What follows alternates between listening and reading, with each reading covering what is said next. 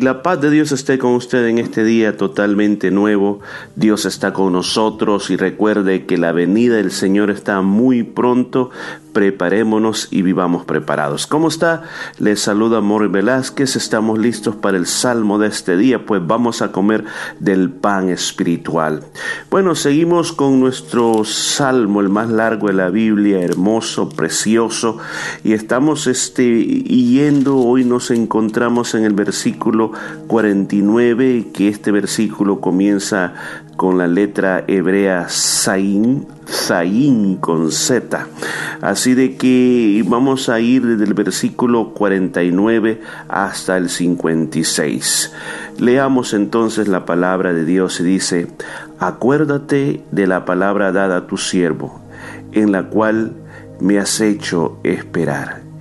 Ella es mi consuelo en mi aflicción, porque tu dicho me ha vivificado. El salmista está hablando de aquellos momentos en nuestra vida cuando estamos esperando. Yo siempre digo que la oración es un proceso. ¿Cuál es el proceso? El proceso número uno es cuando tú te das cuenta de una necesidad. Tú te das cuenta cuando estás pasando un momento de crisis o miras en alguien más que está atravesando alguna circunstancia, cuando tú te das cuenta, te llegas a una conclusión de que algo hay que hacer, pasamos al siguiente proceso, cuando comienzas a orar comienzas a pedirle al Señor, a pedirle que el Señor opere de una manera grande. Y este proceso, el segundo proceso de la oración, es algo que nunca tiene que terminar hasta recibir. Entonces luego pasamos a la tercera parte. La tercera parte es el tiempo de espera. No es que oras y no vuelves a orar más y te quedas esperando, no. Mientras comienzas, mientras estás orando, mientras estás pidiendo, a la misma vez también has comenzado el proceso de espera. Desde la primera vez que oraste, si dijiste amén, ahí comenzó el tiempo de la espera. Y tú sigues orando, pero tú sigues en ese tiempo de espera que va a terminar cuando llega lo último, el recibir. El recibir es lo más precioso. Imagínate, uno, te diste cuenta de la necesidad, dos, comenzaste a orar, tres, comenzaste en el tiempo de espera y cuatro, el tiempo que tú recibes. Entonces el salmista habla acerca de ese momento cuando tú estás en el tiempo de espera. ¿Cómo tú puedes, escucha, cómo tú puedes mantenerte firme en la oración hasta que tú recibas? Bueno, te puedes mantener firme acordándote de las palabras de Dios o de las promesas de Dios, que es lo que aquí dice la palabra dada a tu siervo. ¿Cuáles son las promesas que tú encuentras en la palabra de Dios? ¿Cuáles son esas promesas que te dicen que tú tienes que esperar en el Señor? De que el Señor va a contestar tu oración, que hay que tener paciencia, que no desmadiemos, que oremos sin cesar. Encontramos todo ese tipo de promesas. Entonces, cuando tú te aferras a esas promesas, en ese momento, tú tienes que entender algo que es bien importante. Aferrarse a una promesa es mirar lo que Dios ha dicho, mirar y esperar lo que tú quieres ver. O sea, en otras palabras, ¿por qué tú estás orando? ¿Qué es lo que tú quieres ver? Porque si tú estás orando por alguien o por alguna situación, pero no tienes en tus ojos espirituales qué es lo que quieres lograr, qué es lo que quieres alcanzar, no miras hecho realidad en tus ojos de la fe el propósito de la oración que estás teniendo, en realidad no estás orando. Es como cuando alguien le, digo, vamos a invitar a orar por estos. Entonces, a veces se dirigen desde las, desde las congregaciones oraciones y las diferentes personas, unos están con los ojos cerrados, pero ¿qué estarán pensando en ese momento? ¿O estarán pidiendo? O a veces yo me he notado que decimos, vamos a orar por tal petición, pero de repente se escucha que en vez de que todos nos unamos en el mismo propósito, unos oran por una cosa, otros oran por otra cosa, otros oran por otra cosa. Usted pero al final están orando, sí, pero la oración tiene que tener clara perspectiva de qué es lo que queremos lograr. Tenemos que tener un propósito bien claro por lo que estamos orando. Entonces, cuando yo tengo bien claro el por qué yo estoy orando, entonces yo puedo comenzar a tener fe en que Dios está operando, aunque yo no lo pueda ver. Entonces yo me puedo concentrar, me puedo enfocar en lo que yo espero de Dios y no en lo que yo estoy viviendo, no en lo que yo estoy sintiendo. Ahí está la gran diferencia. Por eso dice, ellas han sido el consuelo en mi aflicción, porque tu dicho, o sea, lo que el Señor ha dicho, me ha dado vida. Ahora, nosotros en el proceso de la oración nos enfrentamos a dos cosas, dos cosas bien importantes. Uno, el confiar totalmente en Dios y dos, el sentirnos desanimados. Es tan natural y a todo mundo nos pasa que cuando yo comienzo a orar por algo y yo no lo recibo, dejo de orar. Y digo, bueno, quizás Dios no es la voluntad de Dios. Pero yo le digo, lo que usted tiene que hacer es seguir orando. No importa cuántos años pasen, usted no pare de orar, que Dios tiene el tiempo exacto para cada circunstancia. La segunda cosa es no dejes que los problemas o los sentimientos o los síntomas que tú tienes te acaben la fe. Por el contrario, sigue creyendo en Dios. Sigue pensando con todo tu corazón en lo que la palabra dice y no en las circunstancias que tú estás viviendo. De versículo 50, los soberbios se burlaron mucho de mí, mas no me he apartado de tu ley. Me acordé, oh Jehová, de tus juicios antiguos y me consolé. Yo sé que también este proceso, mientras estamos esperando en las promesas de Dios que son poderosas, muchos se burlarán de nosotros cuando usted dice voy a orar por esta situación. Es que mire, en nuestra época lo que Dios necesita muchos son guerreros de oración, pero que le crean. Porque a veces nosotros usamos el eslogan para calmar la conciencia de alguien o de nosotros. Voy a orar por usted. Pero no lo hacemos. No oramos por las personas. Yo digo, ¿cuántas veces nosotros le hemos dicho a alguien que vamos a orar y quizás oramos una vez y nunca más volvimos a orar?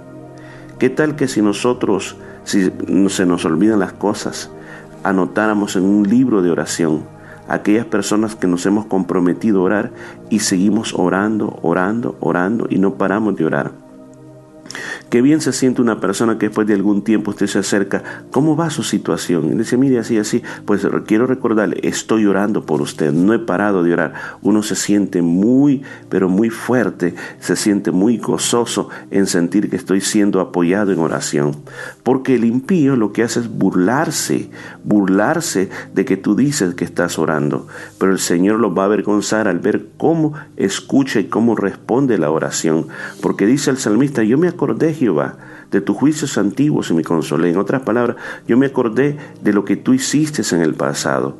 Yo me acordé, Señor, como aquella viuda que ya no tenía nada, que, dinero ni nada, y le querían quitar a los hijos, y como tú mandaste al profeta, y cuando el profeta llegó, se le multiplicó eh, el aceite, el aceite, perdón, el aceite se multiplicó. El Señor llegó a aquella casa de la viuda que le estaban quitando todo, le estaban quitando a sus hijos, y de una manera grande el aceite. El aceite sirvió para venderlo a sus vecinos y, también para poder tener ese dinero, para poder pagar la deuda y vivir por mucho tiempo bien.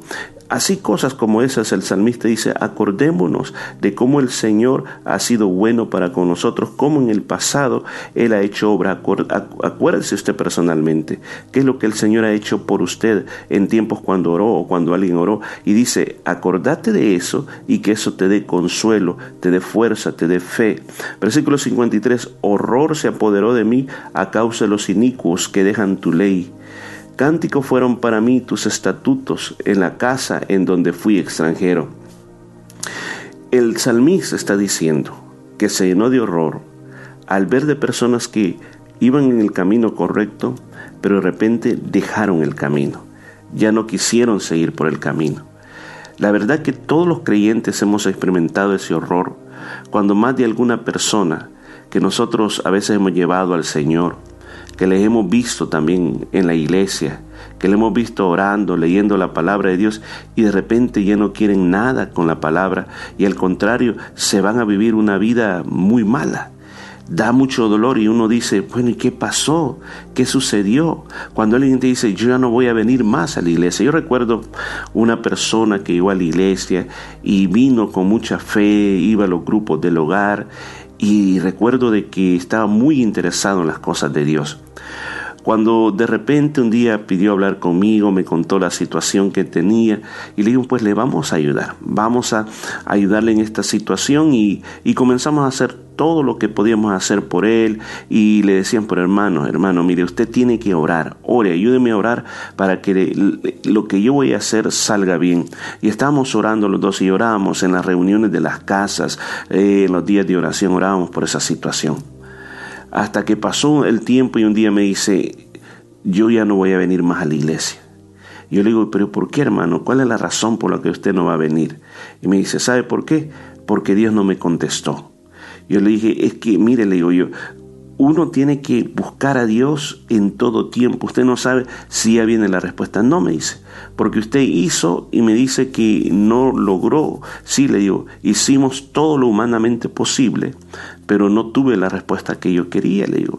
Quería ayudarlo. Y me dice, sí es cierto. Me dice, yo también intenté por mi lado y está muy difícil. Me dice, entonces Dios no nos ayudó, entonces no tiene razón que yo esté en la iglesia. Para mí fue muy triste, eh, di muchos argumentos basados en la palabra de Dios, le llamé, le llamé y al final me dice, no me llame más, me dice no me llame más, Dios no me ayudó. Le digo, da mucha tristeza cuando alguien toma una decisión así, pero pasa. Entonces David se sintió horrorizado cuando alguien tomó una decisión. Ahora dice, los cánticos fueron para mí tus estatutos. Cánticos fueron para mí tus estatutos. ¿Qué quiere, qué quiere decir con eso? ¿Qué sucede cuando usted está inmensamente feliz? ¿Verdad que nos dan ganas de cantar? Entonces, de la misma manera, lo que Dios ha dicho en su palabra, cómo tenemos que obedecerle, cómo tenemos que seguir sus caminos, dice para él era como caminar cantando una canción en su corazón, feliz por creer en la palabra de Dios, feliz por estar basado en la palabra de Dios toda su vida. Dice, en la casa donde fui extranjero. O sea, aquí es donde yo comienzo a pensar que este salmo fue escrito por David, aunque no lo dice aquí. Porque David tuvo esa situación de que él en una época siendo perseguido por el rey Saúl, tuvo que irse a vivir, por un tiempo estuvo viviendo en Moab, por otro tiempo estuvo viviendo en el país de los filisteos. Entonces, en esas épocas que él estaba en medio de situaciones bien difíciles, viendo gente pagana que adoraban otros dioses, en medio de estas situaciones, él no se olvidó de los estatutos de Dios y dice que eran los cánticos de él en esa época. Dice, me acordé, versículo 55, me acordé en la noche de tu nombre, oh Jehová, y guardé tu ley. Estas bendiciones tuve porque guardé tus mandamientos. Mire qué precioso. Se ha dicho que cuando nos vamos a dormir es el momento que más activa está nuestra mente recordando, pensando de todo. ¿Por qué? Porque llegamos a un estado de silencio total. Ese estado de silencio total, como que ponemos más énfasis en nuestros pensamientos, o dicho de otra manera, ponemos más énfasis en nuestro interior. ¿Qué está pasando en nuestro interior? Entonces ahí muchas veces hay muchos pensamientos que, como dicen, divagamos, andamos por todos lados. Pero el salmista David dice que cuando llegaba la noche se acordaba de su nombre, de tu nombre, pensaba en el nombre de Dios. Por ejemplo, cuando, pongamos un ejemplo, usted se acuesta pensando dice, Señor, qué precioso es tu nombre. Tu nombre es Jehová, o Yahvé, como se dice más exactamente, el eterno, el que era, el que es, el que será, el gran yo soy, el que siempre ha existido, el que existe y que siempre existirá. Oh, tu nombre Jesús. Jesús, tu nombre significa la salvación de Dios, Cristo, el ungido. Usted comienza a pensar todo eso y yo creo que su corazón se llena de amor por Dios, sentirá la presencia del Espíritu Santo dentro de usted. Dice, me acordé tu nombre, oh Jehová, y guardé tu ley. O sea, el hecho de que él se pudo mantener en los caminos del Señor es porque él pensaba en el nombre del Señor. Solo me viene a mi mente una palabra que dijo el profeta Isaías que dijo, Señor, tú guardarás en perfecta paz aquel cuyo pensamiento en ti persevera. Y es una verdad, Porque yo no sé qué es lo que le puede estar pasando a usted, no sé cuál es la petición que tiene, no sé si usted se siente olvidado de Dios, pero ¿será que demasiado estrés estás poniendo en tratar de resolver las cosas por tu mano o es que estás siendo impaciente, no le dejas que Dios opere para que te ayude en la situación que estás viviendo? ¿Qué tal si comienzas a considerar en lo poderoso que es el nombre de Dios? A, abrigarte más en la presencia del Señor y dejar que Él opere en tu favor. ¿Por qué? Porque así vas a permanecer más en el Señor. Y el último versículo dice, estas bendiciones tuve porque guardé tus mandamientos. ¿Bendiciones? ¿Qué es una bendición? Es recibir todo lo bueno de Dios. Es recibir el plan perfecto de Dios en tu vida en todos los aspectos, física y espiritualmente. Ahora, ¿por qué la recibió? Porque guardó lo que Dios había dicho, lo que Dios fue obediente a lo que Dios le pidió. Fíjese que la verdad, la verdadera realidad es que muchos de nosotros, la mayoría del ser humano, quiere ser bendecido. Todos queremos ser bendecidos, queremos tener el favor de Dios con nosotros. Pero el gran problema que existe es este, de que no queremos obedecer los mandamientos de Dios, queremos bendición sin obedecer y eso no se puede. La verdad es que la bendición está amarrada al ser obediente.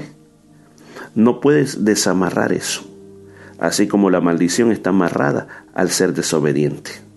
No podemos intercambiar esas cosas o producir las cosas a tu propia fuerza, que va a ser un fruto muy, pero muy pequeño comparado a las bendiciones que tú te puedes dar. Yo creo que este día la palabra nos, nos ha llamado a que vivamos este tiempo de estar esperando en Dios, de ver que vienen las promesas de Dios, estar fuerte en eso, pero hay que ser obedientes a Dios. No descuidemos nuestra obediencia con Dios. Sigamos creyendo, pero mantengámonos fieles a nuestro Dios. No importa lo que pase, no importa lo que venga. Tu obediencia a Dios tiene que restaurarse todos los días. Tu relación con Dios tiene que incrementarse, especialmente en estos días que nos acercamos más al fin de todas las cosas que esa palabra quede en tu corazón hoy. Vamos a orar, Padre. Yo bendigo a cada persona que me escucha. De alguna manera, Señor, sé que tú les has hablado. Hoy yo te pido que esta palabra produzca fruto dentro de nosotros y que de verdad anhelemos, Señor, tus mandamientos y que sigamos creyendo y que no nos desviemos. Este día nos has enseñado cómo mantenernos en el camino. Que esa palabra sea reveladora para nosotros. En el nombre de Jesús. Amén y amén. La paz de Dios quede con usted y continuamos el día de mañana.